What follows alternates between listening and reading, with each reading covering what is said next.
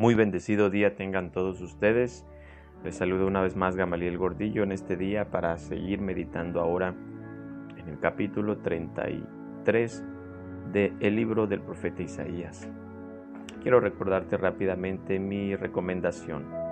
Vea la palabra, lee este capítulo, medita en él y posteriormente escucha esta reflexión también. El capítulo 33 de Isaías enmarca en el conflicto que había entre Judá y Asiria. Los asirios estaban eh, rodeando la ciudad de Jerusalén y entonces el remanente justo estaba esperando en Dios para ser libre de Asiria. Es lo que menciona el verso 2, una petición, un clamor cuando el pueblo de Judá le decía, Oh Jehová, ten misericordia de nosotros. A ti hemos esperado, tú, brazo de ellos en la mañana, sé también nuestra salvación en tiempo de tribulación. Y Dios responde a esa oración del remanente justo, dándoles la victoria sobre el imperio asirio que estaba atacando la ciudad de Jerusalén, y esto lo puedes tú leer en Segunda de Reyes capítulo 19. Así que en este capítulo también encontrarás cómo el profeta Isaías describe el futuro reino de Cristo en la tierra y cómo Jerusalén será la casa de juicio y justicia una vez que el Mesías reine allí.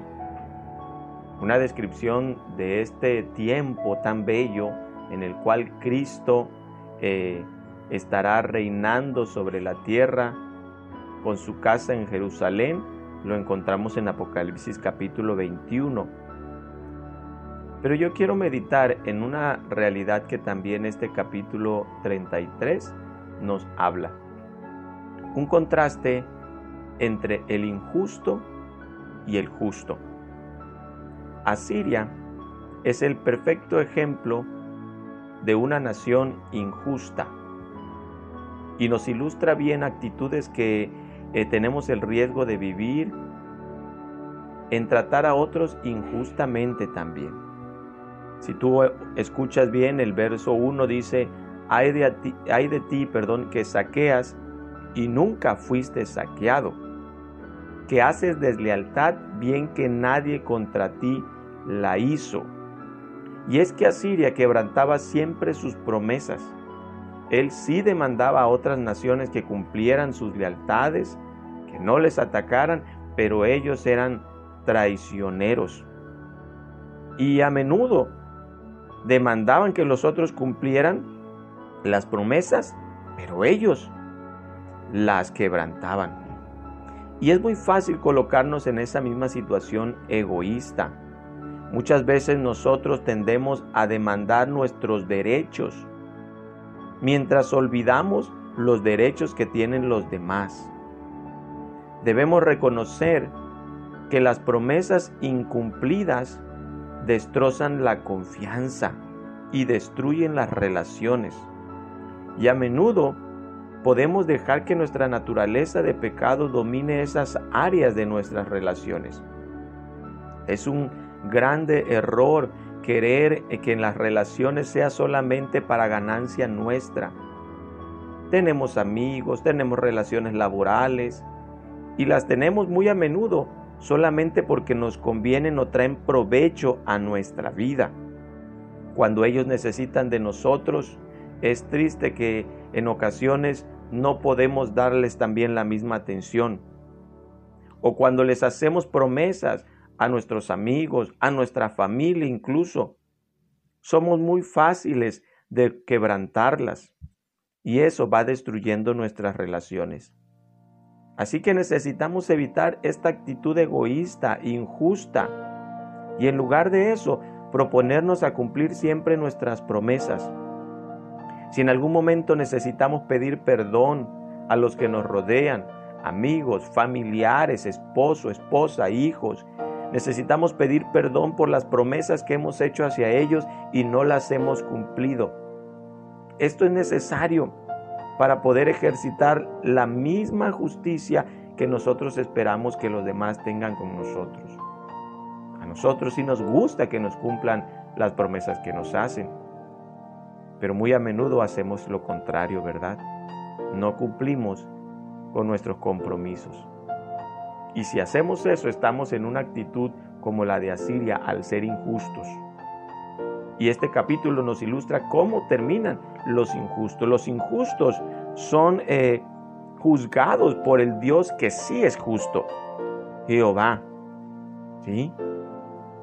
Y Jehová se preocupa de aquel pobre, necesitado o aquel que está siendo eh, ofendido o afectado por personas orgullosas o abusivas. Así que si nosotros vivimos en esa actitud de egoísmo, de injusticia con los demás, déjame decirte que nos estamos poniendo a luchar con Jehová, quien es el que cuida de aquel que está siendo abusado. Líbrenos Dios de eso. Antes bien, cambiemos nuestra actitud. De los versos 15 en adelante, ¿verdad? Nos habla de la actitud que nosotros necesitamos vivir. Una actitud de justicia, una actitud de rectitud. Déjame leerte estos versos. Dice el verso 15, el que camina en justicia y habla lo recto, el que aborrece la ganancia de violencias, el que sacude sus manos para no recibir cohecho, el que tapa sus oídos para no oír propuestas sanguinarias, el que cierra sus ojos para no ver cosa mala. Este habitará en las alturas, fortalezas de roca será su lugar de refugio, se le dará pan y sus aguas serán seguras. Tus ojos verán al rey en su hermosura, verán la tierra que está lejos. Y es que ¿quién podrá participar de ese reino que Cristo establecerá en la tierra en el futuro? Solamente el que se preocupa por obedecer sus mandamientos, el que se preocupa por responder a la salvación que Dios da a través de Jesucristo. Porque no solamente, déjame decirte que no solamente se trata de creer en Jesucristo, pedir perdón por nuestros pecados, sino que una vez que nosotros nos hemos entregado a Jesucristo, le hemos dado nuestro corazón para que Él reine. Entonces, nuestro caminar, nuestro actuar, nuestra vida debe cambiar y cambiará gracias a la ayuda del Espíritu de Dios que como en el capítulo anterior mencionamos, vendrá sobre nosotros y nos transformará, pero también depende de que nosotros nos dispongamos a serle fiel a Él en justicia y en rectitud. Y estos versos 10, 15 y 16 nos dan claros ejemplos de cómo debe ser nuestra vida caminando en justicia. Haz lo justo. Habla siempre lo recto, lo correcto, lo que es verdad. Despojémonos de toda actitud de mentira que comúnmente nosotros vivimos. También necesitamos aborrecer las ganancias de violencia. A veces la codicia nos lleva, ¿verdad?, a, a, hacer cosas que no son agradables a Dios con tal de ganar ciertas otras ganancias. No recibamos cohecho, no recibamos, ¿cuál es la palabra? Sobornos o mordidas. Tampoco las practiquemos. Nuestra vida debe estar libre de cualquier acción de soborno, como comúnmente decimos, ¿verdad? Mordidas. Cuando eh, ni modos tenemos que pagar una, una este, multa, etc. Otra de las cosas es que debemos tapar nuestros oídos a propuestas sanguinarias. Si alguien nos propone hacer lo malo, a ir a hacerle daño a alguien, a hablar mal de los demás, de los que nos rodean, de nuestra propia familia, nosotros debemos alejarnos de ello. También dice cerrar nuestros ojos para ver cosas malas, porque a través de nuestros ojos se introducen imágenes que a menudo son violencia, inmoralidad, corrupción, llámese pornografía, llámese eh, eh, escenas de, asesinatos, escenas eh, violentas. Nosotros debemos cuidar nuestros ojos de ello, porque Jesús dijo que todo lo que eso, eso, esas cosas malas contaminan nuestro corazón. Y si nosotros no mantenemos nuestra vida alejado de todas esas injusticias y pecados, nuestro corazón se contamina. ¿Y quién va a estar delante de la presencia de Dios sino el que guarda su vida en santidad? Por eso dice el verso 16, el que vive rectamente y en justicia, éste habitará en las alturas. A éste se le dará pan y sus aguas serán saciadas y verán sus ojos al rey en su hermosura. Ahora, ¿qué pasa?